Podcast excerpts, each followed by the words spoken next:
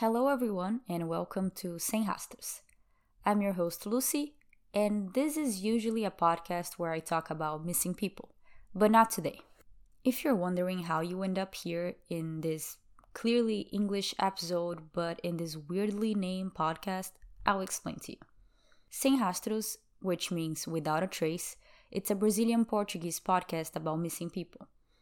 I'm from Brazil, and that's my native language.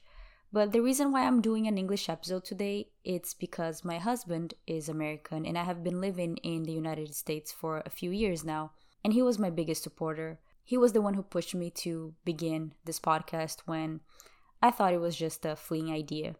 So I decided to do an episode with him. But to make it extra special, it would be about a solved case because Lord knows how much he hates unsolved cases, and it would be a story from Brazil, which he doesn't know anything about it because even though I'm a true crime fan, I don't really just talk to people about it if I know they're not interested or maybe not as interested as me. The 20th of every month is usually a day where I put episodes in Portuguese about missing people. And if it was up to me, I would just post this episode in another date and just keep going with my regular episodes. But today, specifically, the 20th of October, is his birthday. So I wanted to give this episode as a gift to him and I hope he likes it. I hope he really enjoyed participating on the episode. I loved it. It's a little long, not only because I put a lot of details, because I just love details, but also because it's me and my husband talking, and it was great. It was a great experience, and I love to share this little hobby of mine with him. So I hope all of you like it too. I know most people listening to this will be his friends, which is okay. That's what we wanted. His friends always come to me and say, We know about your podcast. That's so cool. Too bad we can't listen because we don't understand Portuguese. Well, I don't want to hear any excuses now. So, thank you very much for everyone listening. Thank you, husband, for participating on this episode. And welcome everyone to this special episode of Without a Trace. Today, I'll be talking about the von Richthofen family case.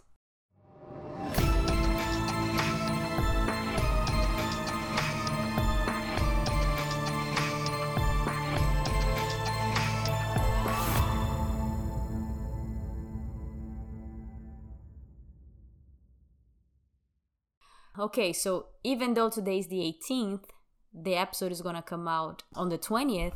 So we have to pretend it's your birthday. Ah, very true, very true. Okay. so I have to say, hi, Jonathan. Happy birthday. Hello, hello, Luciana. Thank you, thank you so much. Why are you calling me Luciana? are you mad at me? Okay, Jonathan, welcome to my podcast that you helped me so much to start it buying my first microphone. Nobody else want to listen to this anymore because you tell everyone that you had bought my first microphone. Welcome. Thank you, thank you, Lucy, for having me. I've been uh, it's been a pleasure uh, working with you these past couple of weeks uh, or months, really. So I'm excited that you uh, invited me to be a part of uh, your show. Ah, so so polite. Almost looked like we're business partners. Uh, well, you know, we kind of are, you know. when, when, you blow up and make some money, I'll be right there with mm-hmm. you. okay. And lastly, uh, on the podcast Telegram chat, they were asking me if you know any Portuguese. And I was like, well, every time that he meets someone, he always says something. What is that little sentence that you always say? Oi, tudo bem? Yeah. and beleza? Beleza, beleza. so that's it. That's all you know, pretty much in Portuguese. Yeah, no, I know I know a little bit here and there. I mean, but these are the main one. Yeah, yeah. I mean, how I start a conversation with uh, your people. okay, so are you ready for today for the case? Yes, I am. This case is one of the most famous criminal cases of Brazil. I would dare to say the most famous. And my whole research, my whole episode is being based on two books written about this crime. I will not be saying right now the name of these books because, or else I'll just give to you the gist of it. You will understand right away just by the name of the book. So I'll leave the name of the book to the end of the episode. So let me start.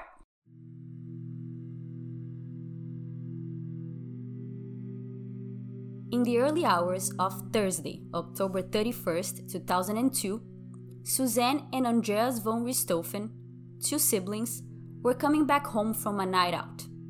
It was around 4 a.m. when they got back to their big and luxurious house in Brooklyn. And no, I'm not talking about Brooklyn, New York, I'm talking about Brooklyn, Sao Paulo, in Brazil. This is actually the place where I live in Brazil, which is one of the reasons I wanted to talk about this case since it was so close to home. And a quick explanation is that the Brooklyn neighborhood in Sao Paulo is divided by two. One of the sides being more commercial with a lot of business and buildings, which is where I live, and the other side is pure residential and a good one with big and spacious houses. This is where the von Richthofen family lived very comfortably. As I was saying, the siblings were arriving home from a night out.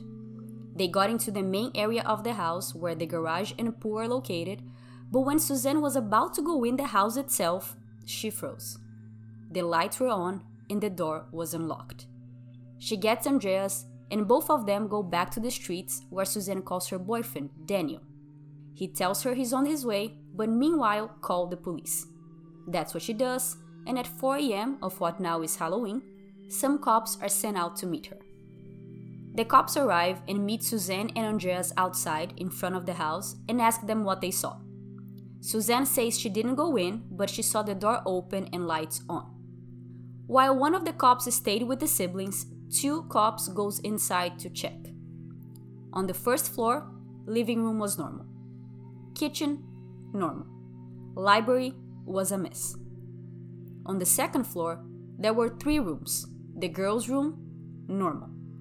The boys' room, normal. The third room was the parents' bedroom, and it was not normal. The room looked like it had been ransacked with jewelry all over the floor. In the bed, the cops could see the body of a man, clearly lifeless, with a gun on the floor near where his hand was hanging on the side of the bed. They got closer and realized there were way too many feet coming out of the sheets and noticed there was a second body in the bed. And this body of a woman had a trash bag wrapped in her head. These were Manfred and Marisia von Richthofen, the parents of 18 years old Suzanne and 15 year old Andreas. Now came the worst part telling two teenagers they pretty much became orphans. When the cop walked back outside, before having the chance of saying anything, Suzanne asks him, Are my parents okay? And he says, Yes. Oh, dang. That hurts. He decided it was best to call an ambulance because there was a chance the siblings would faint or fall ill after receiving this horrible news, so he didn't tell them right away.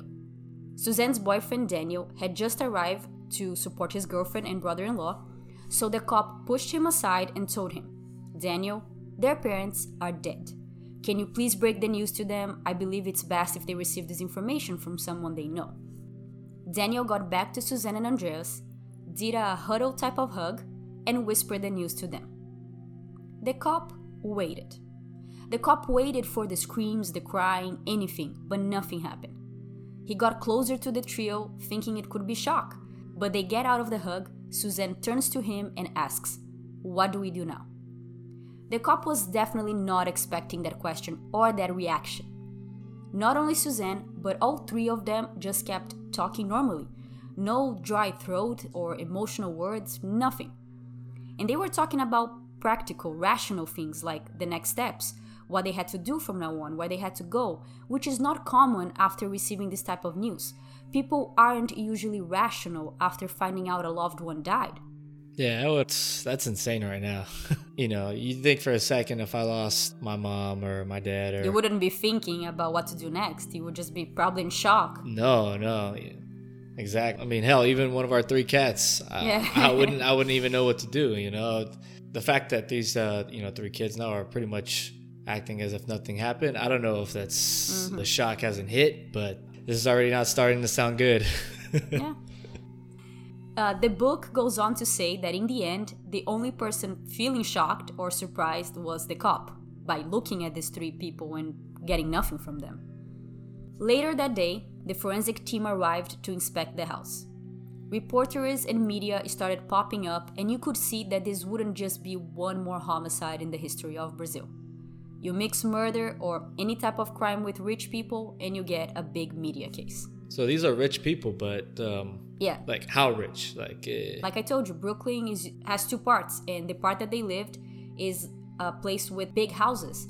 Nowadays, I believe that their house would be considered big but kind of normal. But back then, it was considered a mansion. People were saying like, "Oh, these parents, this this couple was murdered in their mansion." Their net worth of like properties and things they had was three million dollars. So, yeah, so pretty rich. so yeah, they're they're a very well, yeah, a very wealthy family. That money could technically or definitely be a factor in Yes, in exactly. you know, the potential of their murder. Yeah. The forensic people started from the beginning, of course. Front door was fine, no signs of forced entry. The kitchen and living room also fine. In the library, they found all the mess and saw some footprints on the outside of its window. On the second floor, the kids' room were clean, normal, no mess.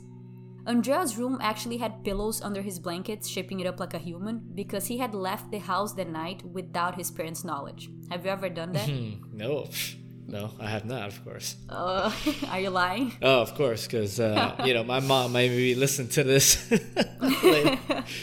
uh, no, no, but I think every kid in every you know country of existence has tried this at least once in their life. So, I mean, I have not, especially because I live in an apartment. Oh, wow. A little bit Okay, harder well, to come in and come out. well, I guess I take that back then. I feel like I Yeah. feel like every kid has ever has tried to sneak out at least once in their life. So far, it looked like the assailants had entered the house through that library window, robbed the place, and murdered the couple. Lastly, the forensic team entered the crime scene. The team leader started with Marisia's body because the trash bag caught his attention.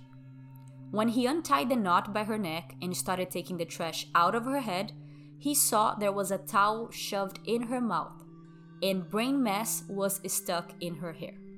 Manfred wasn't wrapped in a trash bag, but there was a towel on his face. The leader thought for a second that this could be a homicide followed by suicide because of the gun next to Manfred, but now he's thinking if this is the case, who put the towel on his face? No, he knew that most of the time, people who cover their victims' faces or body is because they knew them, they had some type of relationship with them. From now on, the team started doing the minuscule work, which is taking pictures and collecting all and every fiber, DNA prints, everything they could possibly analyze back in the lab. They took over 300 photographs of that house, especially the room, since there was so much blood and brain mass even on the roof. Okay, wait. So did they both get shot? We haven't yet gotten to how they got killed. Oh, okay. You know, I'm already thinking ahead. Like you're telling me that their head is in the bag and there's brain matter on the wall. I'm like, okay, so how many of them got sh- you know shot? So Mm-hmm. Mm-hmm. Good questions. There you go. There you go, detective. you know, I try. I try. I've watched so much forensic files because of you. So because of me. Because of you. Yep. Okay. This part of the book actually comes up with an interesting tidbit. It says that in the United States, the coroner goes to the crime scene with the forensic team to measure the body's temperature to find out what time that person died. So, two questions for you. Mm-hmm. Do you know how they do that? Mm-hmm. How do they measure the temperature on the body and which place of the body they do this measurement? well, I'm not trying to go. You know, I'm gonna probably think they, you know, they go up the butt or something, like like a baby. They make a small incision in the body and put a special thermometer in the liver. And that's because the liver is our most irrigated organ of the body and has less outside interference. So the liver is able to maintain the body's temperature regardless if you're in a hot or cold place. Pretty cool, huh? I did not know that. I had no idea. I was just thinking the one place that like maybe the the hardest accessible. Yeah, so th- it is. Delivery, obviously, like I just told you, it's not easy. The coroner has to go to the crime scene. They have to do like a little cut on the mm-hmm. stomach or something, open up, go to the liver, put the thermometer. So that's definitely not the easy way out. That's just the more correct way. Because that's how they see what time the person died. So what I'm about to say next is corresponding to your answer, which says when the book was written in 2006, in Brazil and lots of other countries, the method to check body temperature was a rectal thermometer. Okay, so I wasn't wildly wrong. no, no, so you're not wrong at all. The other thing about the rectal not only is not as good as the liver, but at least in Brazil, they wait until the body goes to the coroner's office. So that can be a few hours later after the forensic team comes to the house and do their job. So we're never gonna know for sure. Like, it, they, of course, they can give an idea what time the killing happened, what time they died, but it's not gonna be as good if they have to wait hours to be transported into a van until they get to the office. Who knows? Yeah. Moving on, the team did their job, and their initial conclusion is that they were looking for at least two killers. Because since the couple was beat to death in their bed, if there was only one killer, one of the victims would have woken up with the noise and at least tried to run. But there was no indication that Manfred or Marisia ever saw the attacks coming their way. So they were beaten to death. Yeah. That's why there were brain mass and towels all over his their head, trash bags and everything. If there's brain matter on the wall, then someone really went to work on them. Another terrible sign of like someone pretty pretty sick out there. So about Manfred and Marisia. Manfred was born in Germany but moved to Brazil when he was still a baby. In the 80s, he got into the hardest public college we have in Brazil, where he studied civil engineering and also where he met Marisia, who was studying medicine. So, according to our society views, they were already deemed to be a power couple right off the bat, since they studied in a prestigious college and degrees that usually has good jobs with good salaries. They married and had two kids Suzanne, born in 1983, and Andreas in 1987. In 2002, where our story begins, Marisia was already a renowned psychiatrist with lots of patients, and Manfred worked as an engineer director in a big, big company, and he was directly responsible for the construction of a very popular highway in Sao Paulo. And even though Manfred's job definitely looks like the big money job, it was actually Marisia that made more money between them both. Hmm. Nice. But in the end, they both made a lot of money, which gave them the chance to buy a lot in the Brooklyn neighborhood and build their mansion from scratch, where they moved in 2001 and where they came to die in 2002. Damn. So they just lived there for one year. Dang, that's terrible.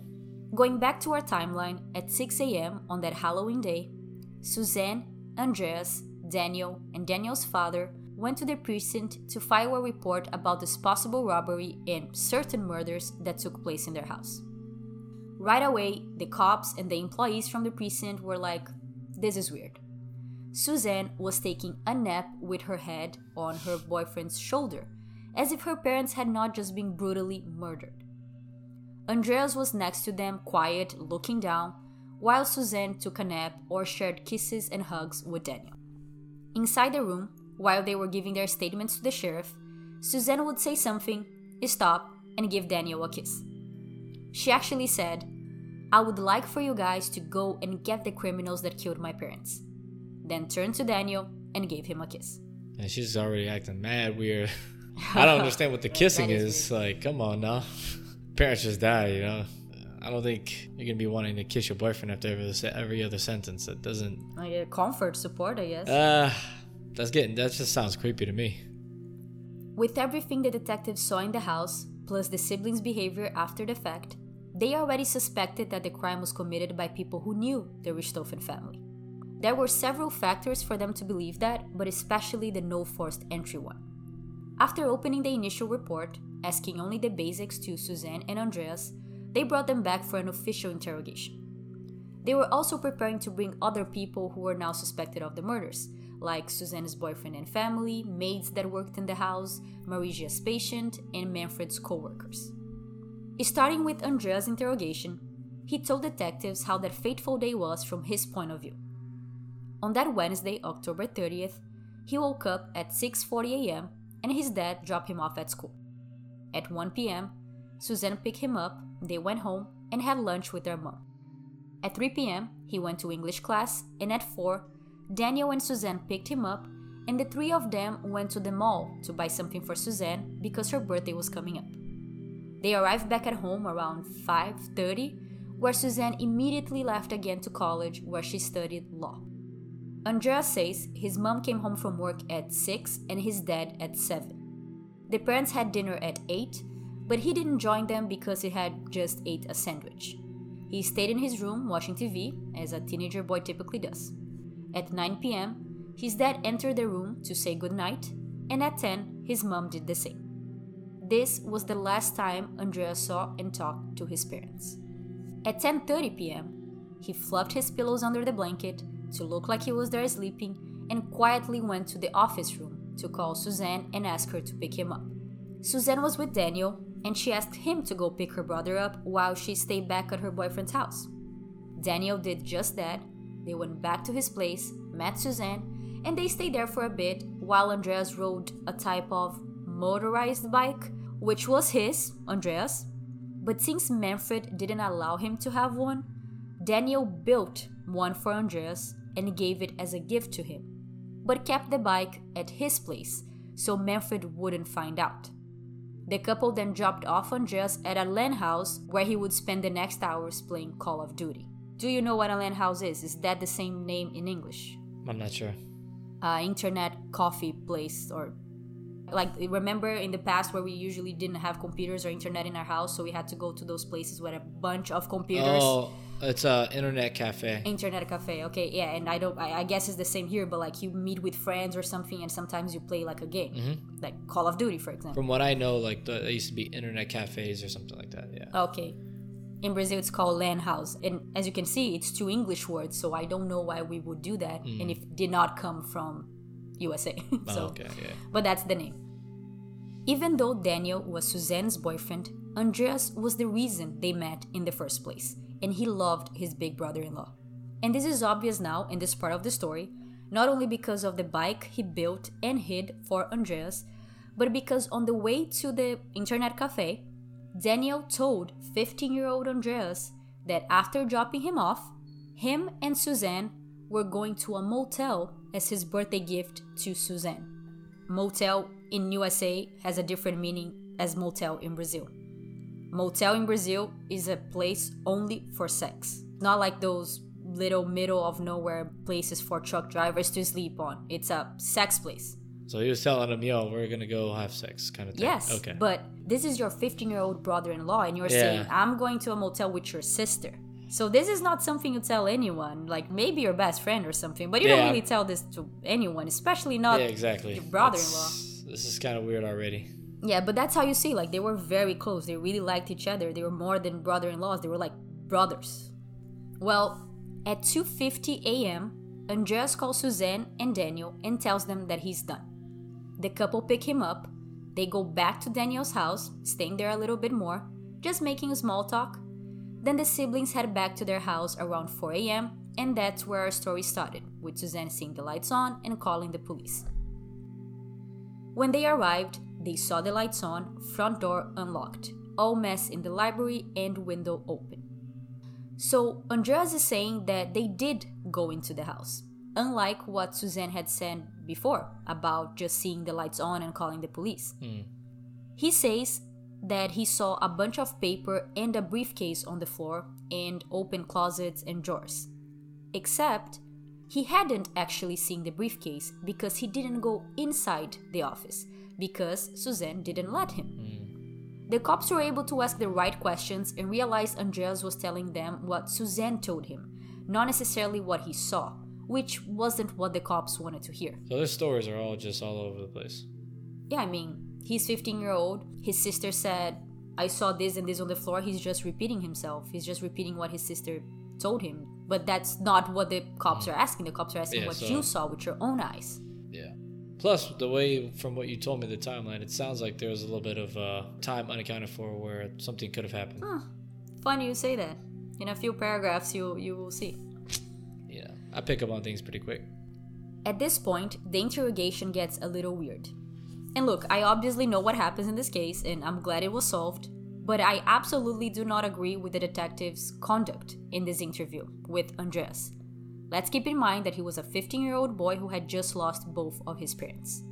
So, when he finished telling his story, the cops didn't like that he was only replying to their questions. They wanted Andreas to be talking more and sharing more which would be great, I get it, but they can't be mad if someone is literally replying to your questions and you feel it isn't enough. They decide, in my opinion, to be mean. While one of the agents told Andreas to tell the truth and not to hide anything, the other actually said, Your dad was beaten a lot until death. He and your mom were alive when they got attacked and really suffered through. They were probably begging for their lives.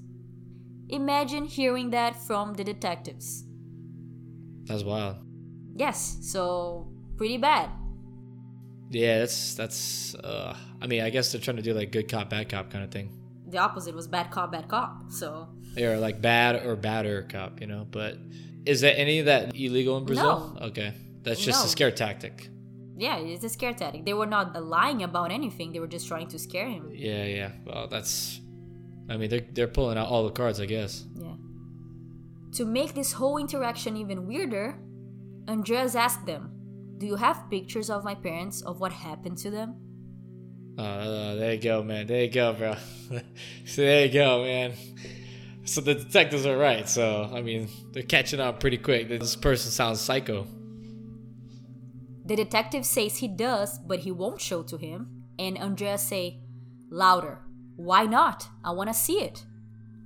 Okay, you want to see pictures of your parents' lifeless body? Nah. Well, even with this weird and suspicious question, the detectives turn down a notch and tell the young boy that the photos are too hard to look and that they know Andreas was not part of the crime, but that he knew more than he was leading on, and that it was time to speak up. That was enough pressure for Andreas. He told the officers that Daniel and Suzanne's relationship wasn't all roses. His parents were super against the couple being together because, in simple words, they felt Suzanne was too good for him. She was from a rich family, spoke three languages, was succeeding in law school, and the idea was for her to go to do her master's in Germany after graduation. Daniel was from a medium low class family, didn't go to college, and according to Marisia's, Suzanne's mom, didn't really look like he wanted to work or do much. Andreas was the only one that liked Daniel and helped Suzanne lie to their parents. Before being taken to the precinct, Daniel and Suzanne asked Andreas not to say anything about Daniel. The boyfriend had just spent one month at Suzanne's house, while Manfred and Marisia were traveling overseas, and they were sure the crime would fall on him because of his strained relationship with the Richthofen and all the fingerprints he left in the house. But Andreas caved in the pressure by the detectives and told them everything, including this plead from his sister. Well, the interview was over, they milked Andreas as much as they could. Before moving on to Suzanne's interrogation room, let me tell you her love story. When Andreas turned 12 years old in 1999, Manfred gave him a miniature type of plane that needed to be built and could actually fly. The name of this hobby is aeromodeling. Have you ever heard that? Uh, yeah, he has a park nearby where a bunch of people fly fly there, like Oh, really? remote control helicopters and planes and stuff like that. So Okay, so there you go. That that's exactly it. On Google it says aeromodeling is the activity involving design, development and flying of small air vehicles.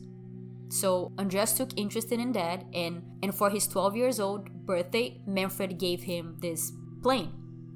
Manfred took the son and the unbilled gift to an aeromodeling center and asked, "Who is your best teacher?" everyone pointed out to 18 years old Daniel. Daniel was an expert in aeromodeling. He actually got fifth place on the world competition that happened in Ukraine one year before. So he was really good. yeah, yeah, he's clearly he has he has some talent. Mm-hmm. Suzanne wasn't with Manfred and Andreas that day, but as the older sister, she would be responsible to take Andreas to his weekly classes, and that's how she met Daniel. Suzanne didn't pay much attention to him at first, but five months later, they had their first kiss, and from then on, they were inseparable.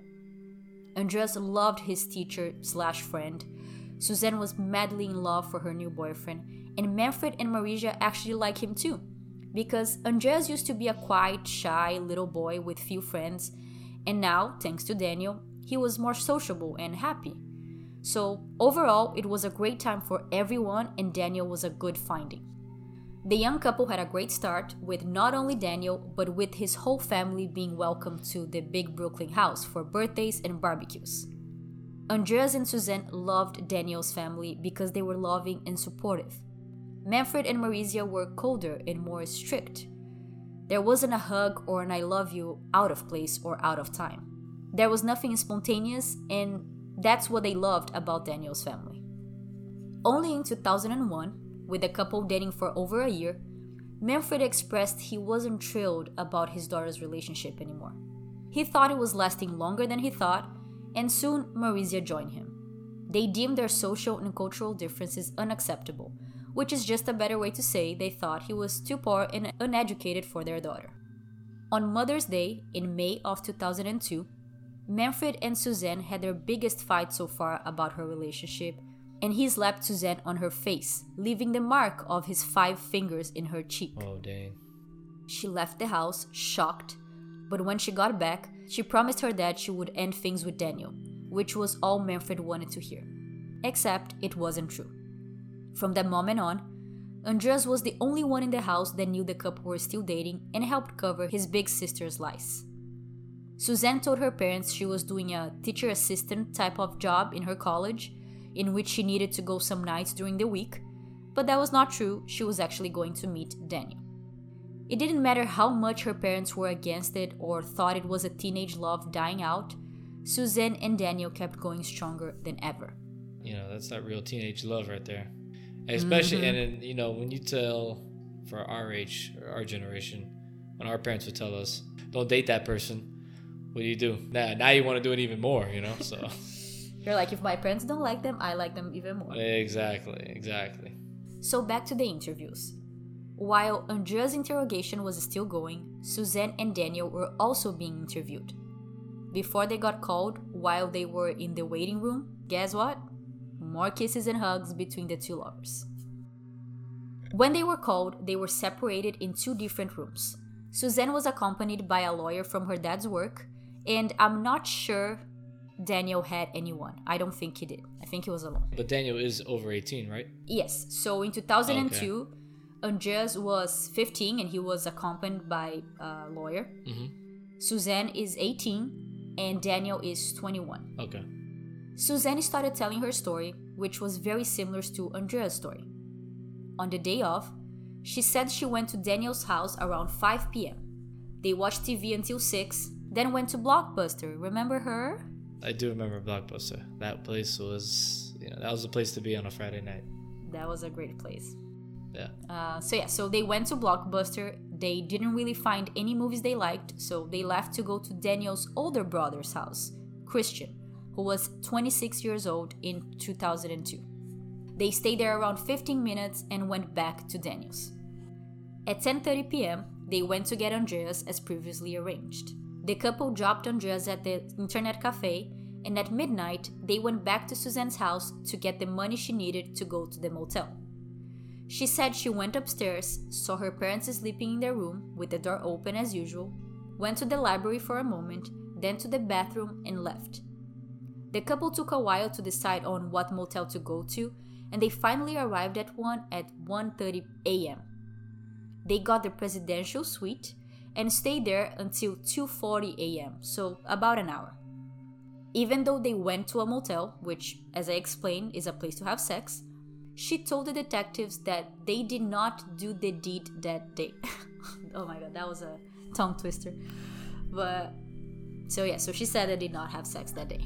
Well, wait, I, I guess I have a question now. Like, her story is they took them almost an hour to find the motel, and then they spent an hour at the motel. Yeah. Oh, I'm just thinking. I'm like, well, there's like two hours there, and my follow up question, which maybe you'll answer, is: Does this motel have like any cameras to like verify these these timelines? It's 2002. Okay, so yeah, probably not. And you know what? It's a motel, so they probably wouldn't have cameras for like confidentialities and stuff. You are stepping all over my script. Oh, my bad. because when I read the story, when I heard about the story, that did not ring bells to me at all. Like the fact that it had like yeah. a one hour in the middle there. I was like, so what? So I would suck as a detective, period. After leaving the motel, they picked up Andreas, went back to Daniel's place where they let Andreas ride his motorbike a little more, then went back to their house at 4 a.m., where she says she found the front door open, kitchen and living room lights on, and library room messy. She went outside to the pool area, called her boyfriend, and he instructed her to call the police. So now she does say that she went inside instead of I just saw the lights on and called 190, which is police number in Brazil. When asked about possible suspects or who could ever wanted to do something like this, Suzanne explained that the maids never lasted more than six months in her house, and by the way, her mom and herself were followed by a blue car some time ago, and that some maids had stolen money from her house. She finished saying that her and Daniel were together for three years and her parents loved him. The relationship was great and there was no problem between her family and her boyfriend. I will not repeat this story again, but Daniel's interrogation went pretty much the same as Suzanne, with him also saying he had a great relationship with the Richthofen family. So wait, wait, wait. So they both said the same story? Yes. Hmm. I mean, they were together, so the least I would expect they had a, a similar story. Yeah, okay. So they both, you know, they it sounded like they were ready for the same story. He gave his opinion to the detectives, saying he thought the murder slash robbery was related to the maids that had previously worked in the house. Now, see, here's where you jumped. There were a few inconsistency in their stories. Like, for example, Suzanne said they went inside Blockbuster, while Daniel said they didn't. He said that they decided to go to the motel that they end up going before going back to Suzanne's house to get money. While Suzanne says they kept driving around not knowing where to go after stopping at her house. Nothing huge, but it was big enough for the cops to be suspicious of the couple. They were mainly suspicious about the one and a half hour in between leaving Andreas at the internet cafe at midnight mm. and arriving at the motel at 1:30 a.m. There it is. You see, I just spotted it early. See, here you go. Here's your one hour and a half of nothingness. Mm. Next step of the investigation was to go to the places where Suzanne, Andreas, and Daniel used as an alibi and check if it matches their story. The owner of the internet cafe said that Andreas was a regular client, but he had never stayed that late playing as the night of the murders because he arrived at midnight and left at 3 a.m. And the motel is the funniest thing. You know what they said when the cops went to check if Suzanne and Daniel were actually there? I'm asking you a question. Oh, that's okay. Just just give me a cue. Okay, They're like, okay. hey, I'm listening. Huh? What happened? Okay, okay, okay. All right, start one more time. Sorry. Do you know what they said to the cops when they were asked about Daniel and Suzanne's stay there? No, what? They said that the couple asked for a receipt after paying their bill, and that was the first time the motel ever printed a receipt because no one had ever asked before. Isn't that crazy? Yeah, I mean, that's like creating a receipt. That's like creating a paper trail. Obviously, people are going to the motel for either secrecy because most of them are probably cheating on somebody, or young kids mm-hmm. trying to or you just don't want like your parents to know or something. You just correct, don't want correct. yeah. Even if you do ask for a receipt for whatever reason it doesn't come out as like motel something. It comes like as a gas station. Yeah. Further in detectives found out that in september of that same year cops had been called at the richthofen house and that was the third time overall that cops showed up there to break a fight and guess who were the people fighting? Manfred and Daniel. So, not so much of a good relationship as Suzanne said in her interrogation. It's, it's pretty clear that people don't like him, and I don't know, there's an hour and a half unaccounted for, so I think I know where this is headed, but I can't wait to hear the rest. the investigation kept going, and now we introduce a third suspect Daniel's brother, Christian. One day after the murders, not even 12 hours later, Christian bought a motorcycle for $3,600 and he paid in cash with US dollars. Okay. And obviously now, you know, I know that the dollar is like five times, you know, stronger than Brazil. But what was what was it back then at that time? Two, two and a half. Okay, so it's still it was still pretty expensive. Yeah, I didn't even know you could pay with dollar bills if you're in Brazil, but I guess you can. Mm-hmm. He put the bike on a friend's name so it wouldn't be traced to him, but the detectives quickly found out about it. The detectives tapped their phones hoping they would incriminate themselves, but nothing came out of this. Daniel actually said in one of many calls, Let's not talk on the phone because it may be tapped. so they knew the cops were looking at them. On November 2nd, detectives decided to go back to the house where the murders happened and have a fresh look at it. And when they rang the doorbell, they were welcomed by Suzanne in a bikini and a cigarette on her mouth. Daniel, Andreas, and some people were in the pool, just having fun. This is wild. So all this is happening pretty fast. The police is called on the early morning of October 31st. The family were already interrogated, and now, two days later, they are going back to the house to see if they can find any new clues. Inside, Suzanne put some clothes on and walked the officials through the house. And when they arrived at the crime scene, she says, Well, here's where my parents died, almost like she was just giving a tour of her house. If you're a normal person, you ain't staying in that house. I don't even know if, if I knew just a random person died in a house, I don't know if I would stay there, let alone my own family member. Mm-hmm, I agree. On Sunday, the 3rd of November, was Suzanne's birthday, and she went to her family farm with Daniel and some friends. While they were celebrating her 19th year of life, the precinct taking care of her parents' case were full on working. There was no rest. They interviewed lots of people this day friends and family of the victims, which just gave them more confirmation and details about what they already knew. Marisia and Manfred did not like Suzanne and Daniel's relationship. Marisia threatened to disown her daughter if she kept dating Daniel. By the time the crimes were committed, Suzanne was lacking at school, getting bad grades, and not studying. Manfred had shared with some friends how he gave and gave, and Suzanne just didn't care. He was thinking of sending her to Germany, where he had family, to see if that would help Suzanne refocus on her education and leave Daniel behind. With his wife, they decided to wait for the final exams of Suzanne's college and then they would definitely send her to Europe. At nighttime of that Sunday, Daniel, Suzanne, and Andreas had dinner at the siblings' uncle's house. And at some point, Daniel said, This will be a hard crime to solve because it was done by a gang. The police won't be able to unravel anything. Where does the gang came from? I don't know. I, I, I think I think he's just toying with them now. I don't know. Suzanne was called for a second interview the day after her birthday, and she kept the same story. But this time, she says that her parents liked Daniel but wanted her to go find someone better. She also said her dad was having affairs and was an alcoholic. None of these statements turned out to be true. Things were getting tight for the suspects, and by November 5th, Christian had returned the motorcycle, claiming it wasn't working properly. He had the bike for only five days.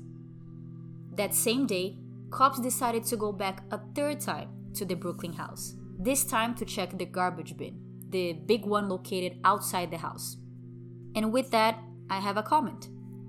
Five days to think about checking the bin? Oh yeah. I feel that should have been done on the day of the murders when the bodies were still there. I mean, are you talking about the like the big bin like uh, once once the garbage truck picks up? Exactly, like the bins that stay outside, not like little bins inside the house. Yeah, that's true. It was still like in their house, like in the vicinities of their house, and it, they were lucky that in five days the trash truck had not come. That's just pure luck then. I mean, that's great then. But that's to your point. It's stupid. How did they miss that? Yes. I guess maybe it's one of those like if someone's gonna kill them, they're not gonna be that dumb. And just put it in their own garbage and just put it right in front of the, you know, driveway as we drive in. Like they're not gonna tow with this. Maybe they just believe that Yeah. it's impossible that someone would be that bold. Yeah, well, the detectives went five days later, and like I said, luckily for them, the trash was still there untouched. Under the bloody sheets and mattress, they found jewelry boxes. Which, again, another comment, they did not take the bloody sheets or the mattress as evidence. They just left it. So, Oh, that's terrible. so Suzanne, Andreas, and the maid decided to just throw it away. Fair, but Yeah, I would throw away too. it's like a crime scene, man. I also thought that, but let's think about it. Every person that dies on a bed, would they take the mattress? I Yeah, I guess that's true. But ugh, I mean, I'm not gonna be the one that moves the mattress out. You better get Yeah. like I, I thought maybe like a crime scene unit would remove it or something like that. you have to hire them. The cops will not do that for you. I definitely would. I'm not gonna do that job. Well, under the bloody sheets and mattress, they found the jewelry boxes. Suzanne was kind of looking from afar at the detectives while they were digging her garbage bin, and now she comes outside and says, Hey detectives, the maids wrongly threw some stuff away. Can I keep these jewelry boxes as something to remember my parents for? The officers say yeah, sure, and she took it. However, here is the kicker. These boxes were the type that only fits the jewelry that came inside of it, because they are shaped in that format. They have those cutouts inside in the shape of a ring or a necklace or something. And she wants the box or she wants the jewelry or both?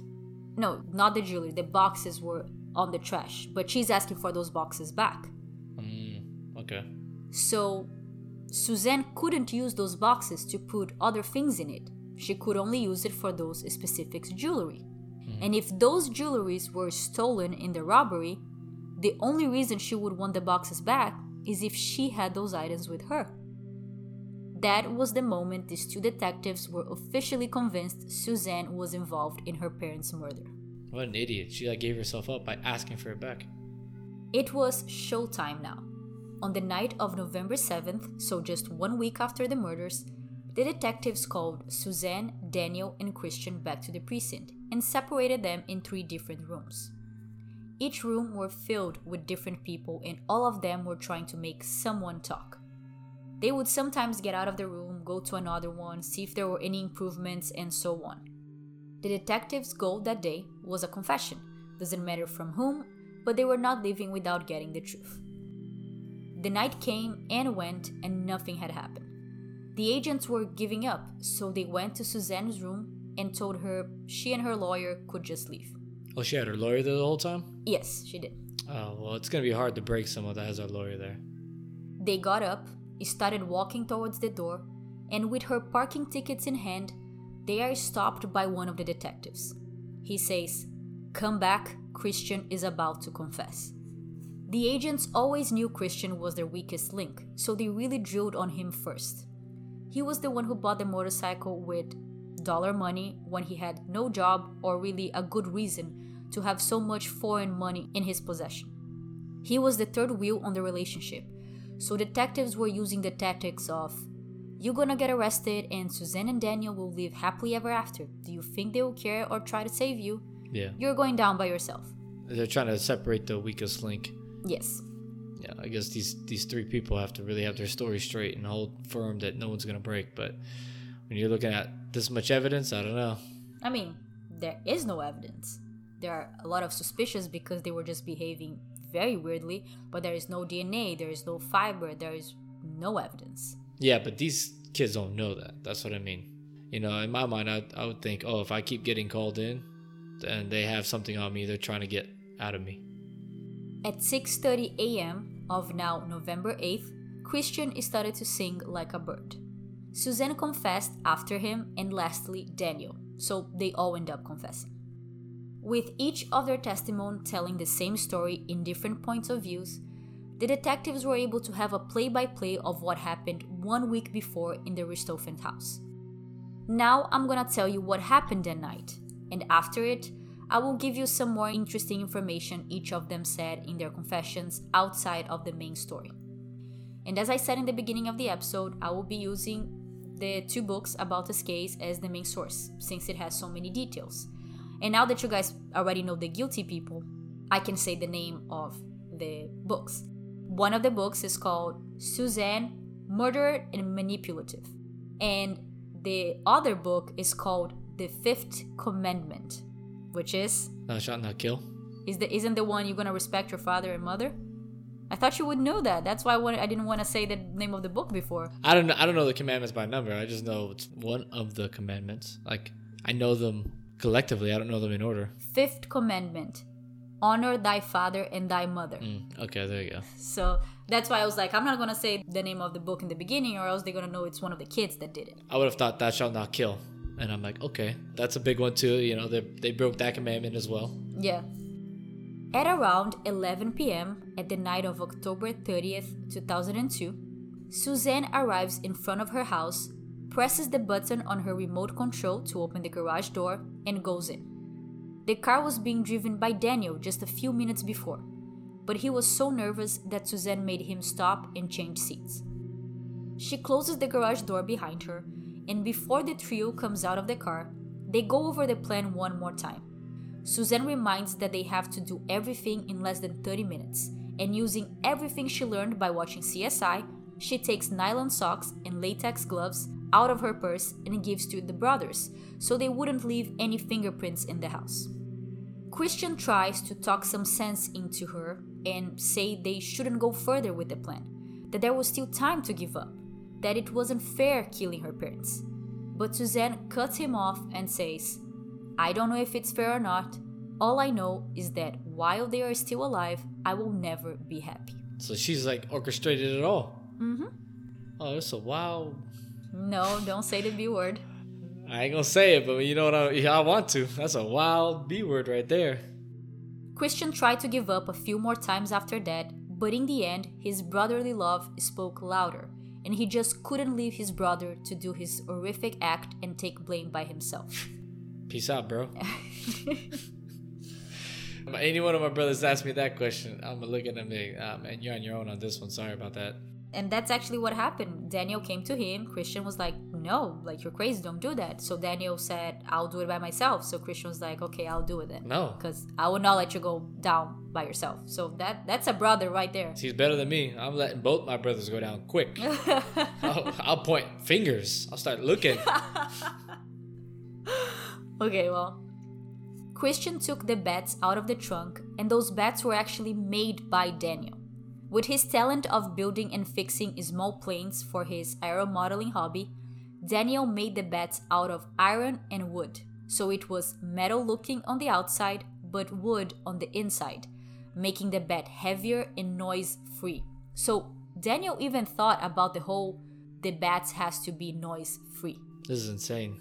But you see he's a talented person. Yeah, he's he's There's a lot of bad things to be said about these three killers, but Yeah. I gotta give to this Daniel. If he could just kept going on this whole era modeling, building things, he would be very successful. I think. I guess Suzanne just, you know, got into his head or something because, uh, I mean, from what it sounds like so far, it sounds like she's like convincing the brothers to do it. I can talk more about their relationship specifically later, Mm. but it, there was a lot of Suzanne in it, but there was a lot of Daniel in it too. Mm, okay, okay. But okay, so he built the beds. The whole bed exterior was made out of iron, except for the part where the hands go, which was also made out of wood, because they wanted something they could repeatedly swing and not lose grip.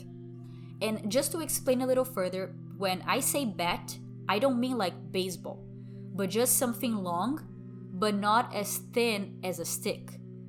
Also, the tip of the bat had a little L shape, similar to a crowbar, and you will see soon why I'm explaining all this.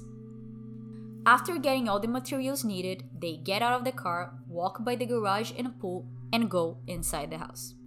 Suzanne quietly walks upstairs to the second floor and makes sure her parents were soundly asleep. They were, so she flicked the lights on and off three times, telling the brothers downstairs that it was showtime. For the next minute or so, I'll give details about how the murders went down that can be a little gory. So if you don't want to know or feel you may not have the stomach for it, please skip about a minute of it. Okay, so they go upstairs into the bedroom with Daniel staying next to Manfred and Christian to Marisia. They were both sleeping on their sides looking at the window, which was Christian's direction. Just like horror movies, the couple moved a little in the bed and kind of woke up with the noise, even opening their eyes for a split second. But there was nothing much they could see or do or even understand. Next thing you know, Daniel and Christian were swinging those beds in their heads. Daniel was actually the one who started the beating on Manfred, and Christian followed suit on Marisia. While Manfred got knocked out instantly, Marisia got logical for a second and tried to defend herself by putting her hands in front of her face, but not only it didn't work, she also broke some of her fingers. The weapon being used and the strength of the brothers were so strong that pieces of brain matter and blood were scattered in the nightstand, walls, and roof of the room. In one of many beatings, the L tip of the bat got hooked in Marisia's head, so Christian had to put some force to get it off, spreading more blood and brain matter across the room. Because Marisia was not dying as fast and easy as Manfred, Christian increased his swing strength to the point that Marisia's face was disfigured. He beats her 20 times before stopping. With the worst part over, the killers were tired and hoping to hear some silence, since the couple were dead. I mean, after so much beating, they had to be. However, they heard anything but silence. The book explains that because the victims suffered brain trauma, blood came running down into the nasopharynx, probably not saying that right, which is located right behind our noses and is responsible for taking air from the nose into the right places like lungs. But since this area was slowly being filled with blood, instead of dying right away from the beating, they were slowly dying from suffocation. This act provokes a horrible and loud noise that kind of sounds like snoring, but an agonizing one. The noise will only stop when the person dies, which can take some time. Both Manfred and Marisia were making non stop noises, the type that you can hear your own thoughts or focus or anything else. This is terrible. Daniel got some face towels from the bathroom and put water in it, making it damp. They put the towels on their victims' faces, hoping it would muffle the noise, but it doesn't work. Daniel ran downstairs to the kitchen, get a water jar, went back upstairs, filled the jar with water from the bathroom sink, and dumped it on Manfred's face. It worked. Christian got the jar and also dumped on Marisia's face, hoping for the same outcome, but Marisia was taking longer to die. Nothing was stopping the noises coming out of her throat. Now it was Christian's turn to go downstairs and try something. He found Suzanne and asked her where he could find trash bags. She told him he got it, went back to their room, and wrapped Marisia's head in the trash bag, pushing the towel deep in her mouth and closing the bag on her neck. Silence at last. Later on interviews, the two brothers said they covered the victims' faces because they didn't want Andreas seeing his parents like that. Moments before, while Christian was fighting against Marisia's noises, Daniel had already started messing up the room to make it look like a robbery. He opened the closet door, where he knew there was a hidden compartment, opened it up, and took all the jewelry and a gun that was stored there. He threw the jewelry everywhere on the floor took the ammunition and gun, and threw it on the bed. This gun could hold six bullets, but there were only five in it. And that's because a few weeks before the murders, Daniel and Suzanne tested the idea of killing her parents with a gun. Oh, dang. So they, they've been prepping this for a while. Mm-hmm. This is just some crazy stuff, and I don't know what goes through your mind. You know, not only to do something like that, but then to drag your brother in to do that too, and then, I don't know, it's kind of wild. In a sunny Saturday morning where everyone had left and Suzanne was home alone, she called Daniel to meet her there. They got a brick, wrapped in a cloth, and put it in the parents' bedroom. Daniel got the gun, and Suzanne left the house, placing herself in the middle of her street. She sent Daniel a text saying, Okay. And then she heard a small bang. She ran back home and told him they could not kill her parents by gunshots because she definitely heard that outside in the streets. And that was a busy Saturday morning. If they planned to do that in the nighttime of a weekday, the shots would feel much louder. Going back, before going downstairs, Christian took the gun and ammo from the bed, put the ammunition in the gun, and placed it on the floor, next to Manfred's body. They were trying to trick the police into thinking it was a homicide, suicide type of situation. But I don't really understand why they even try that, because a quick and closer look to the bodies would tell police that they were not killed by gunshots. Yeah, definitely. Like, you know, it looks like a pretty poor effort to try to throw the cops off when it doesn't take an expert to see that mm-hmm. that's not a bullet wound or a bullet shot or anything like that. So I really don't know what that was. I think maybe at that point they realized what they'd done and they're trying to. Uh, They were just trying everything in the books to. yeah, they think at this point they're panicking and just saying, "Hey, let- let's see if this will work. Let's see if this works or Mm-hmm. something." Because I mean, they just brutally murdered two people, and this is what they're coming up with. So they're clearly, you know, not right in the head is is what's going on. Yeah. Let me go back now to some minutes ago, just when the murders were about to take place. Suzanne didn't stay outside the room watching what was about to happen. She may not have been the killer per se, but she also had a role in this crime. After turning on the hallway light switch and signaling the brothers into the bedroom, Suzanne went downstairs, put a glove in her left hand because she was a lefty, and went to the kitchen pantry. She got some black trash bags, went to the library, and placed it on the top of a blue rug, which was where Christian found them when he asked for some bags. She then sat on the couch and put her hands on her ears so she wouldn't hear her parents screaming. A little later, still in the library, she got a leather folder her parents had hidden there, opened it up using a secret code, took money out, and closed the folder. When the siblings were done in the bedroom, they started making their way downstairs when Daniel realized they forgot the bats in the room. He went back to get it Christian kept going downstairs, and when he met Suzanne, she asked, What now, Chris? What should we make a mess out of? They started taking things out of the library closets and throw them on the floor when Daniel comes through the door. Suzanne looks at him in the eyes and asks, Is it over? He says yes. Did it work? He says yes. With no time to waste, Daniel realized that they needed to open the letter folder some other way because only someone close to the family would know the code to open it up. He goes to the kitchen, gets a knife, goes back to the library, cut one of the sides of the folder, and throws it back on the floor. Lastly, they went to the study room next to the library and made more mess, throwing books and documents everywhere on the floor. Suzanne gave the money that she got from the leather folder to Christian because they had previously agreed that this would be his payment for the crime. Inside the folder, there were 8,000 reais, 3,000 euros, and $5,000. And if we convert all that to dollar, it would be something like $10,000. The trio left the house through the front door, and Daniel washed the bats in the family pool. They changed their clothes to new ones and put all the old clothes and things that could be considered evidence inside one of the black trash bags. Daniel and Christian decided to play a little more with the police and went back inside the house, but this time through a window in the library, leaving footprints behind. Pretty obvious by now that they were trying to fake a robbery followed by murder, which in Brazil we have a one word name for it. But I don't believe there is one in English, because when I used Google Translate to check it, it just translated to robbery, which is only a small portion of everything that happened here. Well, yeah, that's we don't have like a crime that says this is a robbery and a murder. Uh, yeah. It's just two separate offenses, so they could be charged for two separate crimes, technically. Yeah.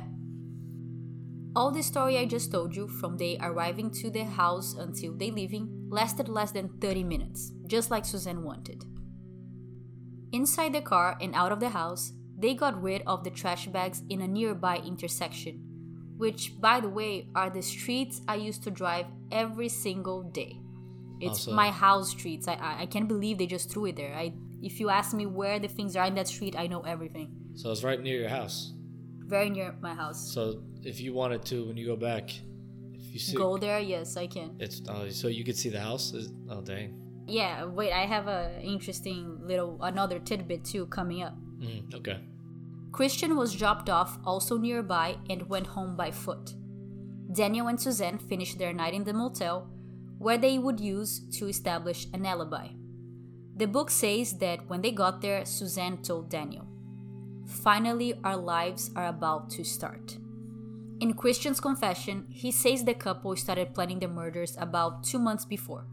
And the reason was simple they didn't like how Suzanne's parents treated Daniel and were against their relationship. Daniel asked his brother to be a part of the murder, and even though he didn't want to and thought it was crazy, he just couldn't say no to his little brother. He says Andreas is not involved and that it was Suzanne's idea to get him outside of the house that night so he wouldn't be tangled in this mess.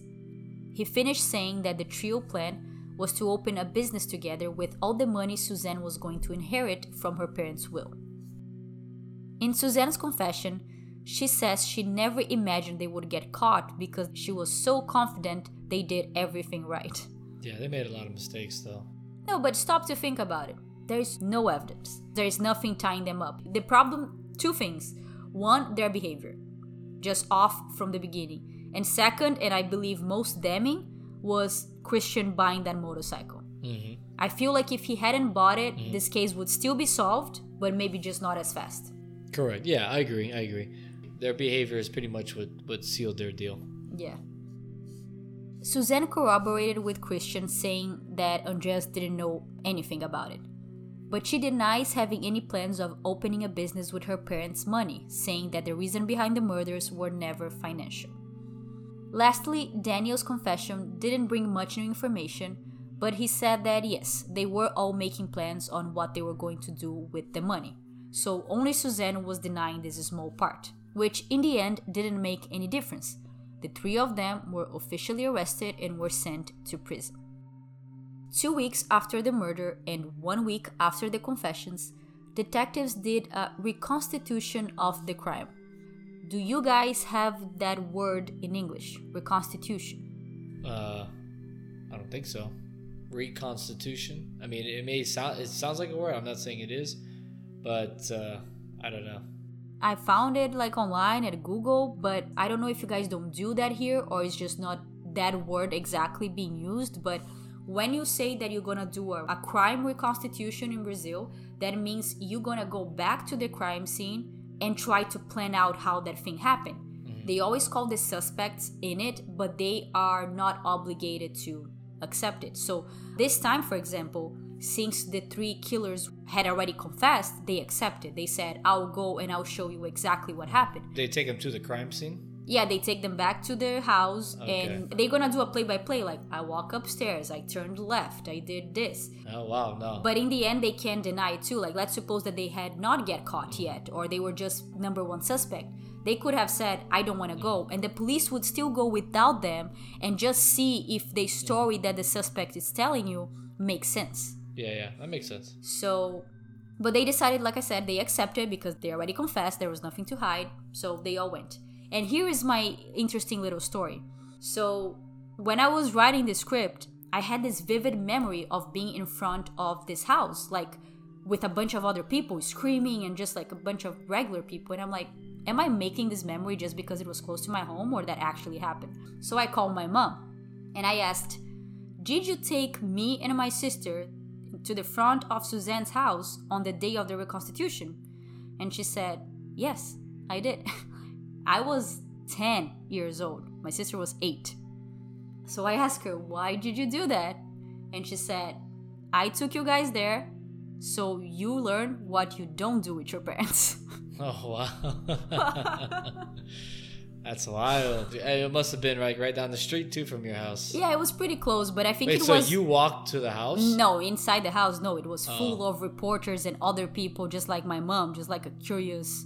Yeah. Little but person. you but you were there with with your mom and your sister. I think she got us from school. She picked us up from school, and I just. Re- it's like a, a two second memory. It's not even like a full on. hey, you have it though. That's pretty cool. Yeah, I just remember like kind of parking the car or kind of going out of the car for a little bit and just hearing like commotion and people screaming. And my mom said that everybody was like killer, like murderer, and like horrible or something like cold. I just kind of remember that scene and going back to the car and leaving. But my mom saying like, "Oh yes, I took you there so you learn what not to do with, with your mom." I was like, "Well, I did not get that from that." so That's wild though. That's pretty cool though that you're like part of history, you know what I mean? Like ah. we wouldn't say that's great history, but I mean you were close enough to where you could see the suspect. You saw the one of the people that orchestrated you you you saw the house where the crime happened. We can pass by the house now. It's there. It was never demolished or sold or anything. Yeah, but you were there when the reporters and the actual killer was there, or one of the killers were there. Yeah, yeah. As I was saying, the police booked the reconstitution. All three killers accepted, and in different times, of course, they went and do it. All three of them did the reconstitution in separate times without meeting each other, and Suzanne Stern was the most relaxed one. First, she didn't participate or saw the crimes in any way, so her role was easy to explain. But also because she was just fine during all this time. She wasn't nervous or regretful or anything. She was just telling a story, very matter of fact. For some reason, Andreas was in the house when it was Christian's turn to do the reconstitution. and they met each other in the hallway. Just before Christian go into the bedroom and start telling the most important and worst part of the story, in a weird and interesting turn of events, Andreas and Christian look at each other and hug in a very emotional hug. Christian gives a kiss in Andreas' cheek, and the hug is interrupted by one of the officers, taking Andreas out of that area. Which I don't know how I feel about that. I don't know if I would hug the my parents' killer. I can't knock him for it, but yeah, I can only speak on my behalf. And you know, someone killed my parents, I don't think I'd be hugging them. Oh man, what's up? How you doing? Oh, hope you're doing good. Mm-hmm. The worst reconstitution was Daniel's. He was barely able to do it, having to stop a few times so he could get himself together. He was bawling, non stop crying, and was only able to keep it going by asking one of the officers to stand next to him and hold his hand throughout the whole thing. Christian also cried and had his moments, but Daniel was by far the most heartbreaking one. In Brazil, you usually use the detectives present at the reconstitution to play roles. So they had a girl cop and a guy cop doing the roles of Manfred and Marisia laying down on the bed. Daniel's breaking factor was when he was in the couple's room telling the detectives how he killed Manfred. He looked at the cop laying down and said, He looks way too much like Manfred. I can't do this. And he had a full on breakdown.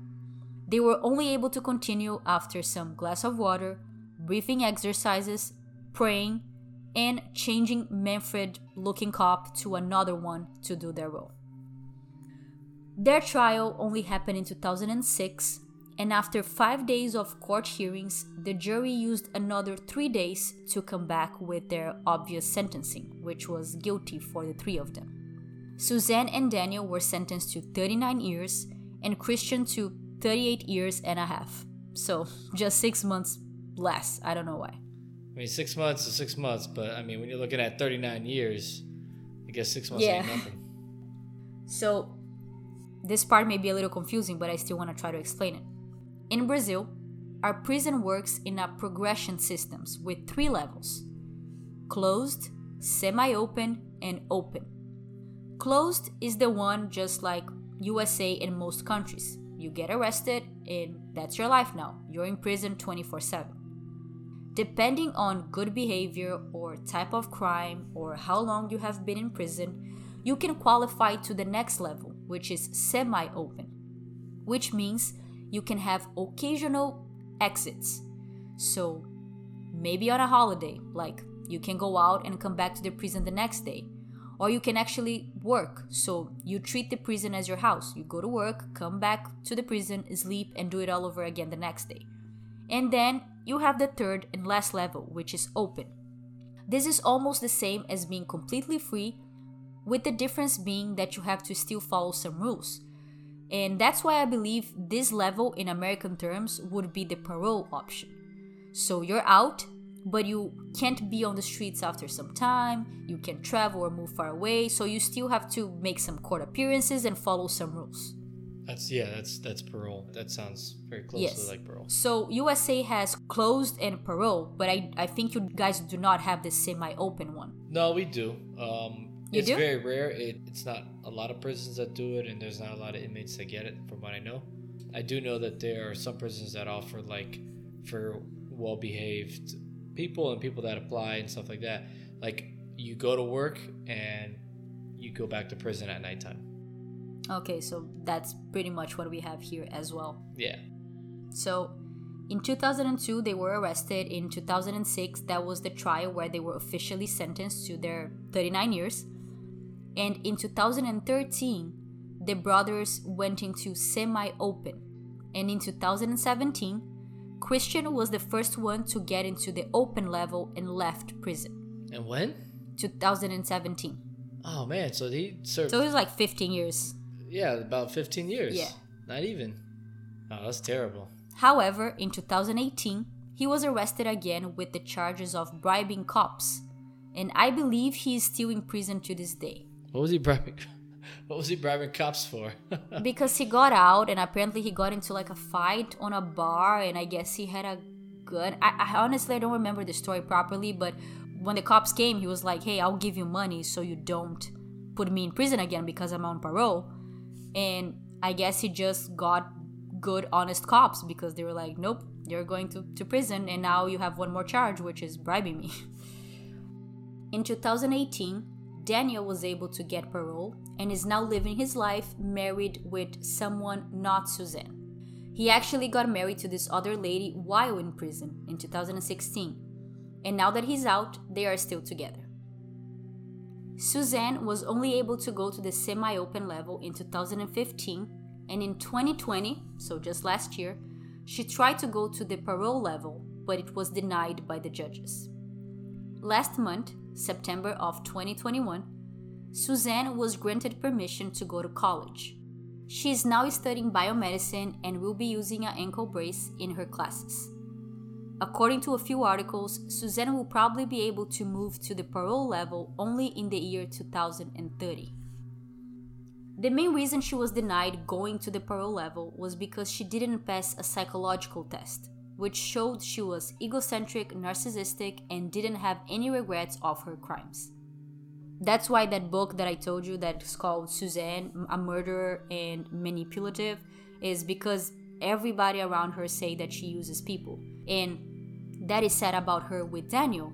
She really just didn't want her parents alive anymore, so she actually told Daniel that her father was abusing her sexually. And that was extremely untruth, but that's what got Daniel going. Like Daniel was also kind of annoyed about the whole having to hide the relationship and her parents not accepting it, but his turning point was when she said, My father is abusing me and that's why I want him gone. That's when he said, okay, I'll do that. I'll do it. Let's do it. I guess that could trigger someone, especially if you love someone like, uh, I guess the way he did. Maybe, you know, he's like, oh, okay. Yeah. No, they were both head over heels between each other. I that was that crazy. I don't even think it's love. It's some type of addiction. Yeah, yeah, agreed. And and what I said before, like I do believe Suzanne is of course the main one to blame, and she is manipulative. But the book says that Daniel was also very dramatic, I guess. That's not really the word, but he would say, like, if you ever break up with me, I'll, I'll kill myself. Or, I can't be without you. You have to be with me at all times. She would go to college and he would be like, no, come here. F college. Yeah. Yeah. So he's very attached, very attached. Yes. Every time she would say something like, oh, yeah, maybe we cannot see each other this week oh, I can't live without you. If you don't come see me, like I'll throw myself out of a bridge. If I live without your love, I can't live. So it's just like a almost like a perfect storm. Someone that's very mm-hmm. manipulative and someone that's very that's easily attached. And when they attach, they attach hard. You know what I mean? Yeah, but he was also being some type of manipulative because if you say those things to someone, they're gonna be like, okay, I can never break up with you because you can actually go and kill yourself, and I don't want to be blamed for this. That's true. That's true yeah, it's just two toxic people found each other. Yes, exactly. That's the word. Two toxic people. And uh, unfortunately, you know, two innocent people had to pay the price. Yes. So actually, three people, because we can't forget about the person who most lost in all the situation after oh, the, the victims, of course. Yes. The little brother, yeah. Andreas von Richthofen was only 15 years old when he lost his parents for murder and his sister for prison. The weeks and months after that, he still lived in the mansion by himself. And according to the maid, the only employee of the house, he treated her horrible. And only three months later, she quit because she couldn't take it. I'm not sure if Andreas was already like a spoiled little kid or if the murders and everything that happened really made him into like a bad person, which I would completely understand. Mm-hmm. But apparently, yeah. he would treat this maid so bad that she lasted three months and she left.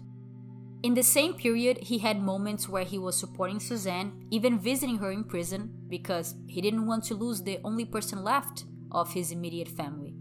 But other moments he would turn against her. After the maid quit, Andreas went to live with his uncle and grandmother, and since then, little is known about his life. We do know that he was very smart you need to do a test to get into colleges in Brazil, similar to a SATs, and Andreas got third place on this test, getting into the same college his parents once graduated from. Oh wow. The one that I said it was super hard to get it. Yeah, yeah. So it's just a smart group of people. Very smart. He was an excellent student and later got approved for a chemistry PhD. everything academically seemed to be looking good for him. But I guess it was enough to erase his past traumas. In 2015, in his last public interview, all he said is he felt anger towards the three killers, just calling the three killers without even naming them. In 2017, three houses were broken into, and on the fourth time, the owner of the house was able to catch the assailant in action, so he called the cops. The man looked homeless and he looked scared and out of it, but not violent. When people asked him questions, he would only say, You do not want to know about my life. He was only recognized as Andreas when he arrived in the hospital, with dirty and ripped clothes and bruises on his legs. He was transferred to a rehab for alcohol and drug addicts where he stayed for one month. This is the last news anyone have from Andreas. He went completely out of the grid after this incident. Damn. Who knows where he's at, or even even even if he's alive. I hope his uncle is with him. Nowadays, he would be like 32, something like that. He would be like 33. Yeah, that's sad. He probably you said such a tough life as a kid. Yeah, so the mansion is still there to this day.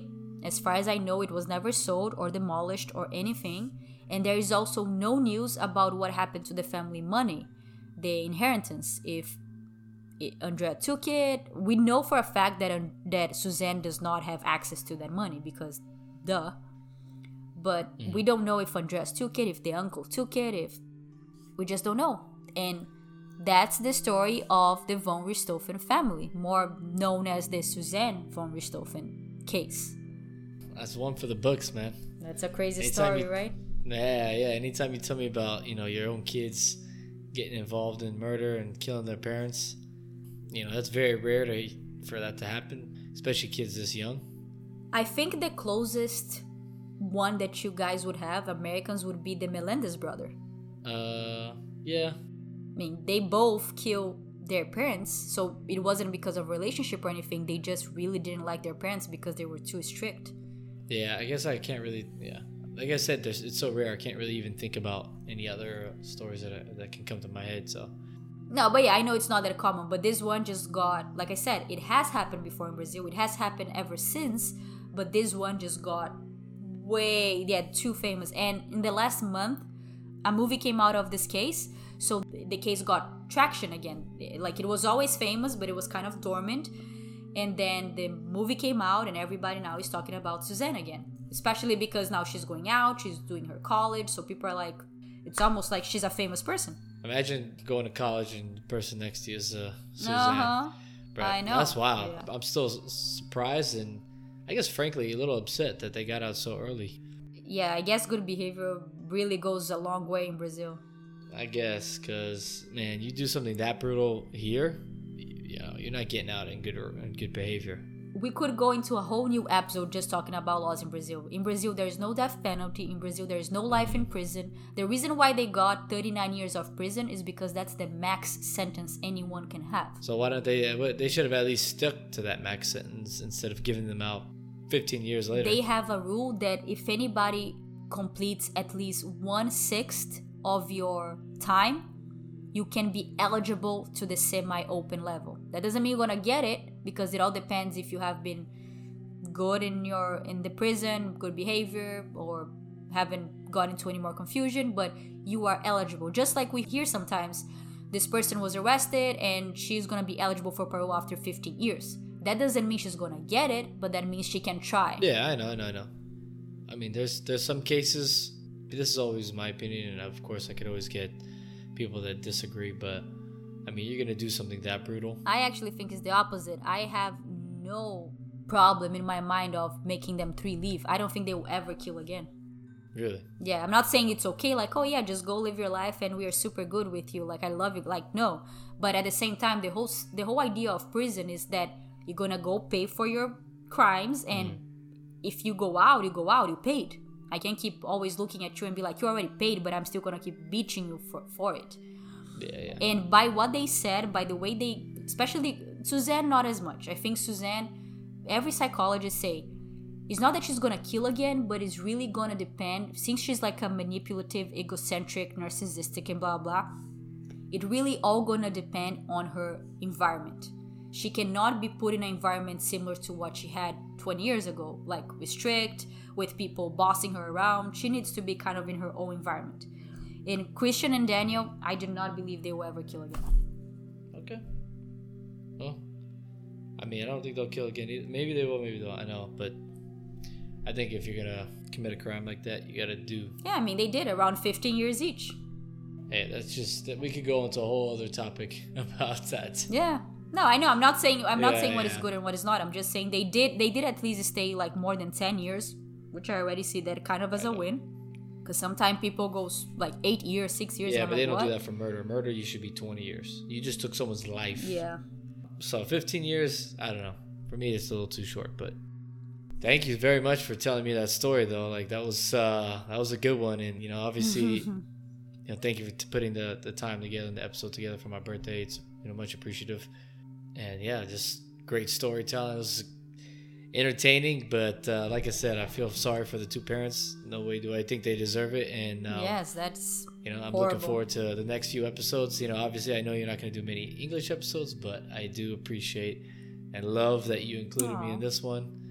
And uh, I mean, if you people know, listen or if people like it, I'll definitely do one again. I don't mind. I like it. yeah, we'll see, we'll see. Maybe this is this, you know, this is definitely something. We'll see if people like you. yeah, yeah, but this is definitely something up your avenue, and and I can see the happiness that you know brings. So I'm Ah, glad that so uh, you know I'm glad to be a part of it. And hey, if you just want me to be behind the scenes, you know, I got you there. Yeah, okay. So, yes, thank you for participating as well and happy birthday. This was a a lot of work but a very cheap gift from my side too. So, I'm glad that you liked it. No, it was it was I really appreciated. Yeah, I really do like it, and and thanks again for putting this together, giving me a performance, or showing me, or telling me a story. You know, this is you know yes. a lot of fun. Well, thank you. I love you. Love you too. Okay, that's it. Talk to you later.